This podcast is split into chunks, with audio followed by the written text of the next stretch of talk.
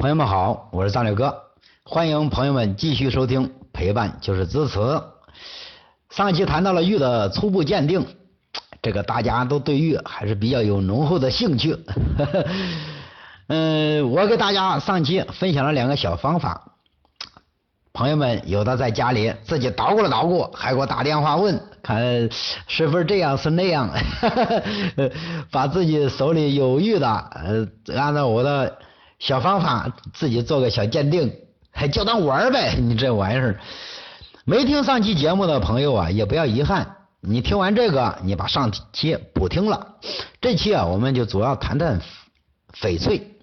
翡翠就是缅甸玉，因为你看现在市场上啊，嗯，主流的一些珠宝首饰啊，这个翡翠的占有量是比较高，也最普遍。翡翠呢，被视为这个狱中上品。我说这话可能，呃，有些这个国人呢。国人朋友们不爱听了，一说外国的比中国的好，那这个就不爱听了。但有的时候我们也客观的面对现实，是不是？呃，并不是说中国的不好。你我说泰森人家就是牛，你不服气你还跟人家打一顿打一架，你行吗你？所以说这个咱别这样啊。嗯，玉这个玩意儿啊，它真没个这个说谁好谁不好。嗯，并不是说中国玉没缅甸玉好，你中国的和氏璧什么是不是这个价值连城？玉这个东西还真没个准价，你不是有句话黄金有价，玉无价，对不对？你这个东西你只要看上了，你喜欢它，你花多少钱你都想要。可是就算这个东西再好，你不懂它，你看不到它的价值，你不喜欢它，你让你掏一千你也不买。你不如弄个大螃蟹啃一啃，是不是？嗯，虽说是这样啊，但是玉还是有它对应的价值的，还是有价格的。你现在是市场经济了，你什么都有价，人命的多少钱都有价，你别说玉没价。嗯，但是这个玉啊，它的价值，嗯，主要取决于我给你总结了一下六个方面，一。就是它本身的价值，嗯，它的确得是个好料子才行。二呢，就是雕工，雕刻师傅雕工确实漂亮，嗯，出自名家，成型比较好看。三呢，就是它的完美性，哎，有没有什么杂质啊、磕磕碰碰啊？有没有？这个四呢，就是历史性，这个石头这个玩意儿吧，它经历了。哪个朝代经历了多长时间？有没有在哪个帝王将相、哪个妃子娘娘手里 把弄过、玩过？嗯，它有点历史典故，你这个玩意儿就 值钱了。嗯，第五呢，就是它的稀缺性。你这个东西物以稀为贵，你这个就是这个道理。嗯，越稀缺了越值钱。你一泡一泡臭狗屎，它就。再不值钱，但世界上只剩一泡狗屎的话，那这泡狗屎就价值连城了。呃，六呢，这个还取决于个人的爱好。你有的人他就爱这个东西，你一千不不卖，我给两千；两千不卖，我给两万。你看你卖不卖？所以说这个也取决于爱好。好了，这期啊，咱们就主要谈谈缅甸玉。缅甸玉就是翡翠。为什么缅甸玉在珠宝市场上这个？都比较被看好，我想它也取决于跟缅甸玉的硬度有关。上期我们谈过，这个我们中国的玉啊，通称为软玉，嗯，硬度要低于这个翡翠。嗯，翡翠的硬度啊，它是七度，七度啊，你比我们这个家里用的菜刀啊、什么锄头啊，这都要这个高得多呀。你看。你现在我们戴这个首饰，你要经常要么干活呀，要么经常出现磕磕碰碰啊。你如果这个硬度低的话，你时间长了，哎，它这个外面颜色就容易有点泛污发污，那就没有原来的光亮了。那翡翠这玩意儿，它的硬度比较高，你越戴它越亮，越戴越新。因为一般的物品。都没它的硬度高啊，你这伤伤害不了它，但它这硬度太高也有个缺陷，它的缺陷就是它就失去了它这个韧性，容易脆断，一摔就断。你再一个翡翠这个颜色它也好看呐，你看翠绿翠绿的，看着比较上眼。呃，也谈起这个翡翠啊，这个种类它也太多了，它也太多了。那我跟朋友们呢就说几个比较普遍的吧。你看老坑老坑种翡翠，这个老坑种翡翠啊，在我们行内呢，那就被称为就是老坑玻璃种。哎，这种翡翠。这算是上品，呃，玻璃光泽度比较好，质地细腻，嗯，看着纯净，而且没有瑕疵，颜色均匀，哎呦，纯正明亮。老坑种翡翠，这这个就是呃这个样子，颗粒也很细，在光照下，嗯，透明或者是半透明。那个冰种翡翠。冰种翡翠，它这个质地与老坑种的质地啊，呃，有点类似。冰种翡翠一般是没有颜色，或者是颜色少。它这个特点就是表面光泽度也很好，透明或者是半透明的状态，清亮似的，跟冰似的。那这个就是冰种翡翠，冰清玉洁的这种感觉。哎，就是就说它的，呃，兰花冰。这个是冰种翡翠里比较常见的，冰种翡翠里，这个冰种翡翠啊，算是翡翠当中是中上档次的这个好玩意儿。那说一下水种翡翠，水种翡翠这个内部结构它比老坑种的略微要粗糙一点，光泽度与透明度这肯定也稍微的逊逊色一点，但与冰种相比，这个也算是。中上层的翡翠，哎，特点呢就是看着也挺通透如水，光泽度也挺好。呃，说说白底青翡翠，白底青这个顾名思义，颜色雪白，底色雪白，呃，而且呃里面还有点小绿色，呃，这这样的翡翠，嗯，透明度呢，它这个稍差点儿，结构以颗粒结构为主，花青翡翠。这个翠绿啊，它呈现出不规则的那种脉状分布，结构有粗有细，哎，半透明，底色为浅绿色或者是其他的颜色。再一个说是红翠，呃，有朋友较真了，说翡翠翡翠，嗯，这个其实是个红翡，这个是红色的或者黄色的。这称为翡翠，那绿色的称为翠，那人家老祖宗就是这么叫的，称为把这个缅甸玉呢就是翡翠，那翡翠我们俗话呢指的就是绿色，但这里还真给你有呃红翠这个红翡吧，这个就是颜色它一般就是说红色或者就是橙色，在市面上这个也比较多，嗯颜色呢比较鲜艳，比较好看。嗯，也有不少人喜欢。呃，黄棕翡，你这个颜色从黄到棕，这个再到褐色，这个透明度啊，它不是太好。它这个颜色呀，是在硬玉晶体生成之后才形成的，所以嗯，你看分布在这个呃这个红色分布分布在表层呃表层上。反正你记住，这个在市场上啊，红翡。它要高于黄翡，哎，黄翡又高于棕黄翡，棕黄翡又高于褐黄翡，但这个就属于较低端的一一点的。但萝卜白菜各有所爱，你这玩意儿 也不能说随好随贱，但我是这么认为的，行内也是这么认为的。呃，油青翡翠这个，它这个看着也挺通透，看起来呢。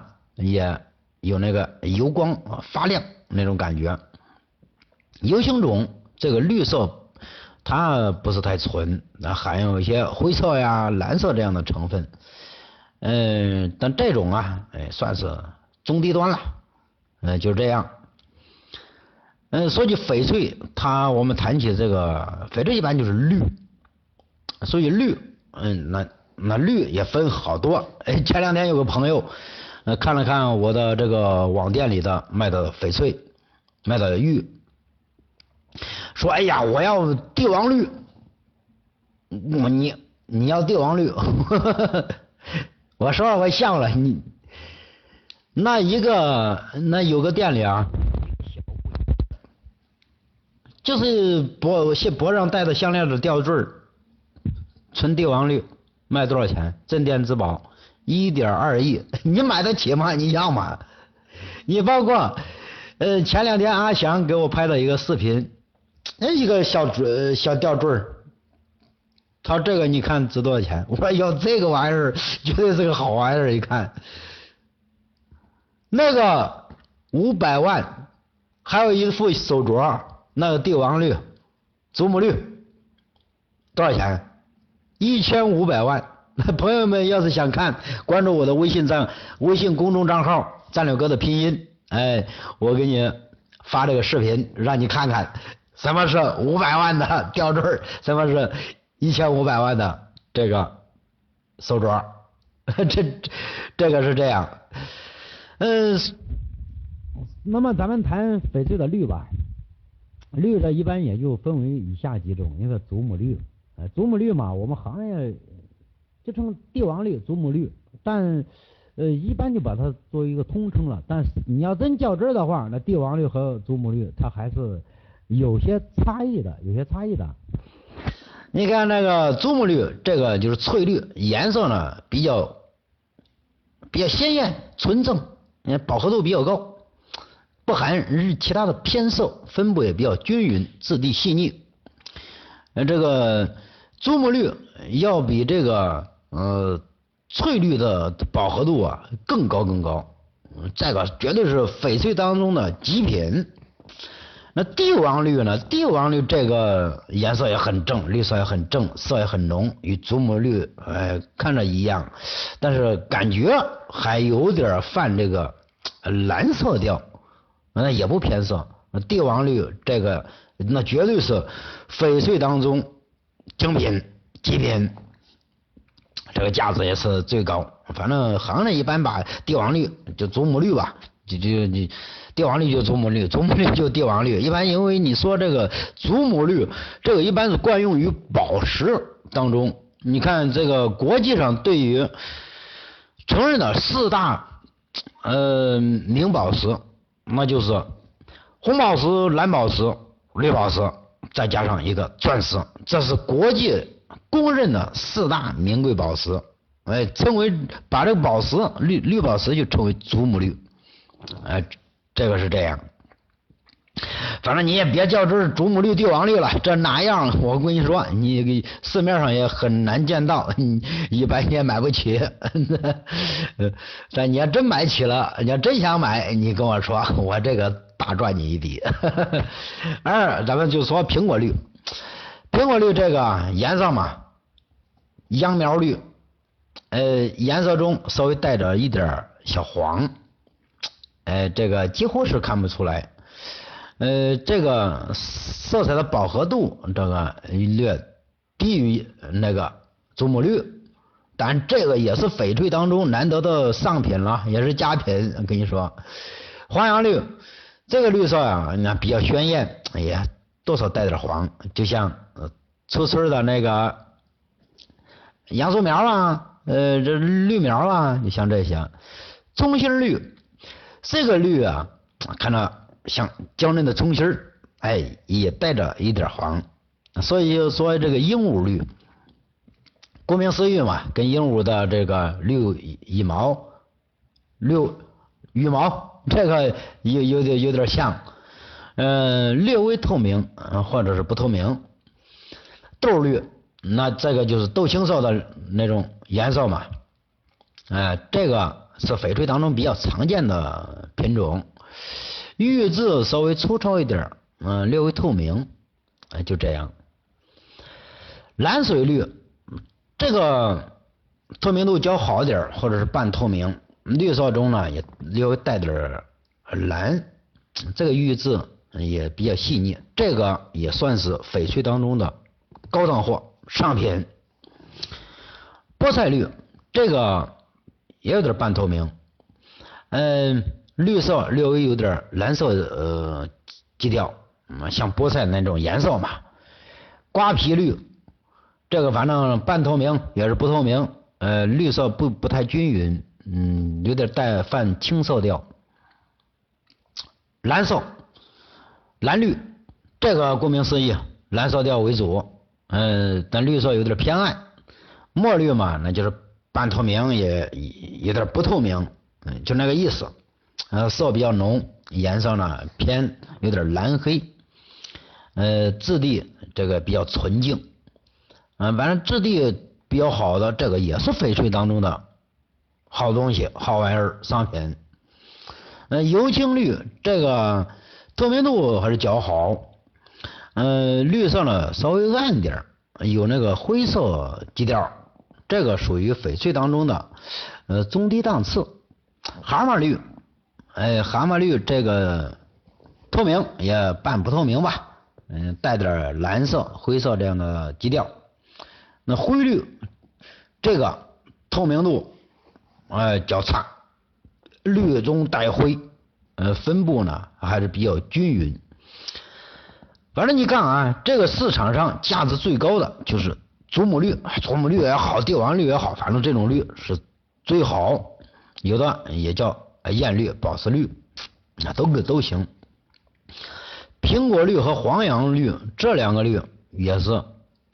相当高档的颜色，高档的这种翠，这个价值略低于祖母绿。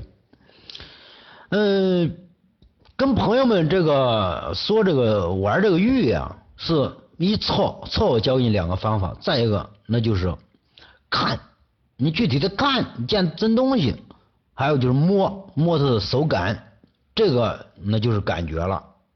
这个就就就是感觉，就像你摸麻将一样，一摸三筒还是八万，你这都就出来了。还有一个听着的声音，梆梆梆一敲，要听它的声音。光我在这里嘴上给你讲，只是让你笼统的对这个玩意儿有一个概念性的认识。嗯，你不管你再遇到上层人物也好，还是去买这个东西也好，你跟人家乱七八糟侃一通，他至少。唬不透你是内行还是外行？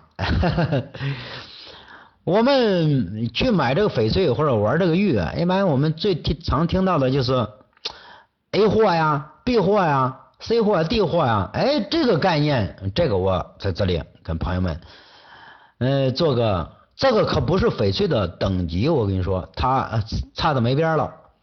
我们一般说 A 货，什么是 A 货？A 货这玩意儿就是纯天然的翡翠。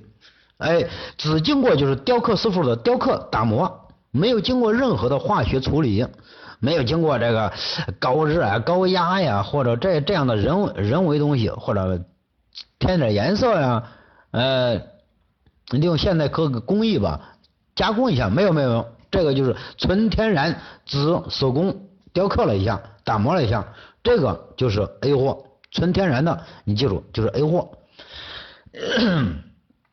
那说起这个 B 货啊，呃，B 货这个一般就是，呃，经过现代工艺加工了，例如它的色哎没有那么好，我们能通过强酸浸泡啊、附着呀，哎，或者破坏它里面的分子结构，哎，去掉一些杂质呀、脏东西啊，哎，利用现在的工艺处理了一下，这个那就是嗯 B 货。B 货呢，就是稍微人为的改动了一下。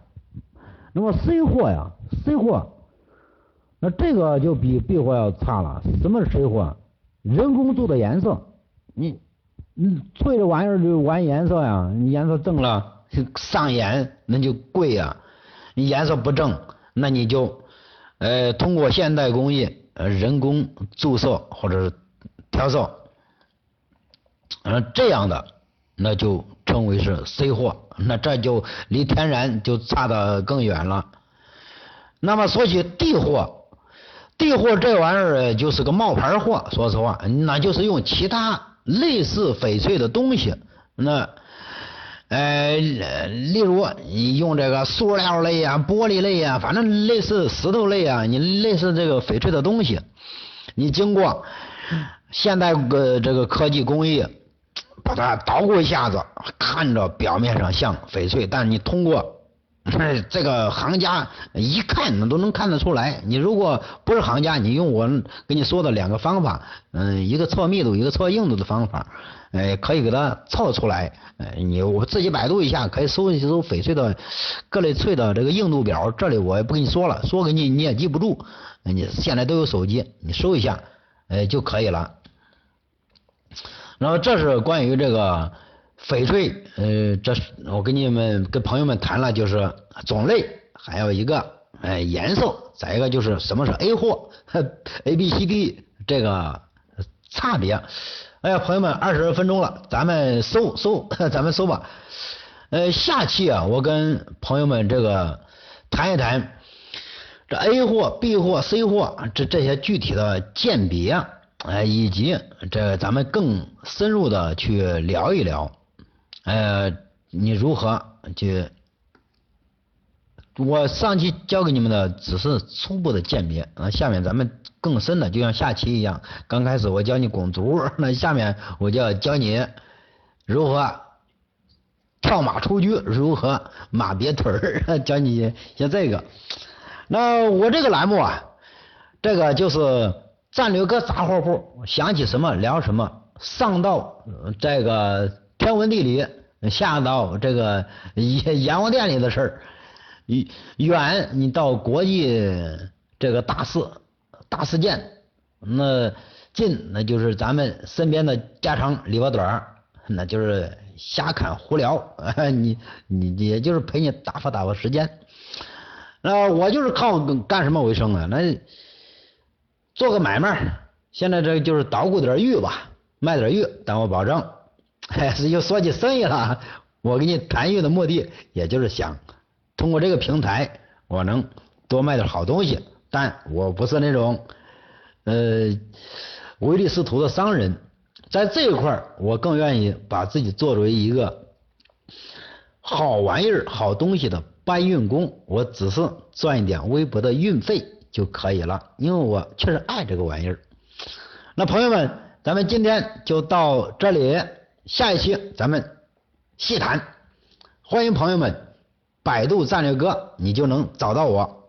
我呃关欢迎朋友们关注我的微信公众账号战略哥的全拼，里面我每天都会给你推送六十秒的语音，那是我每天都想跟你讲的话。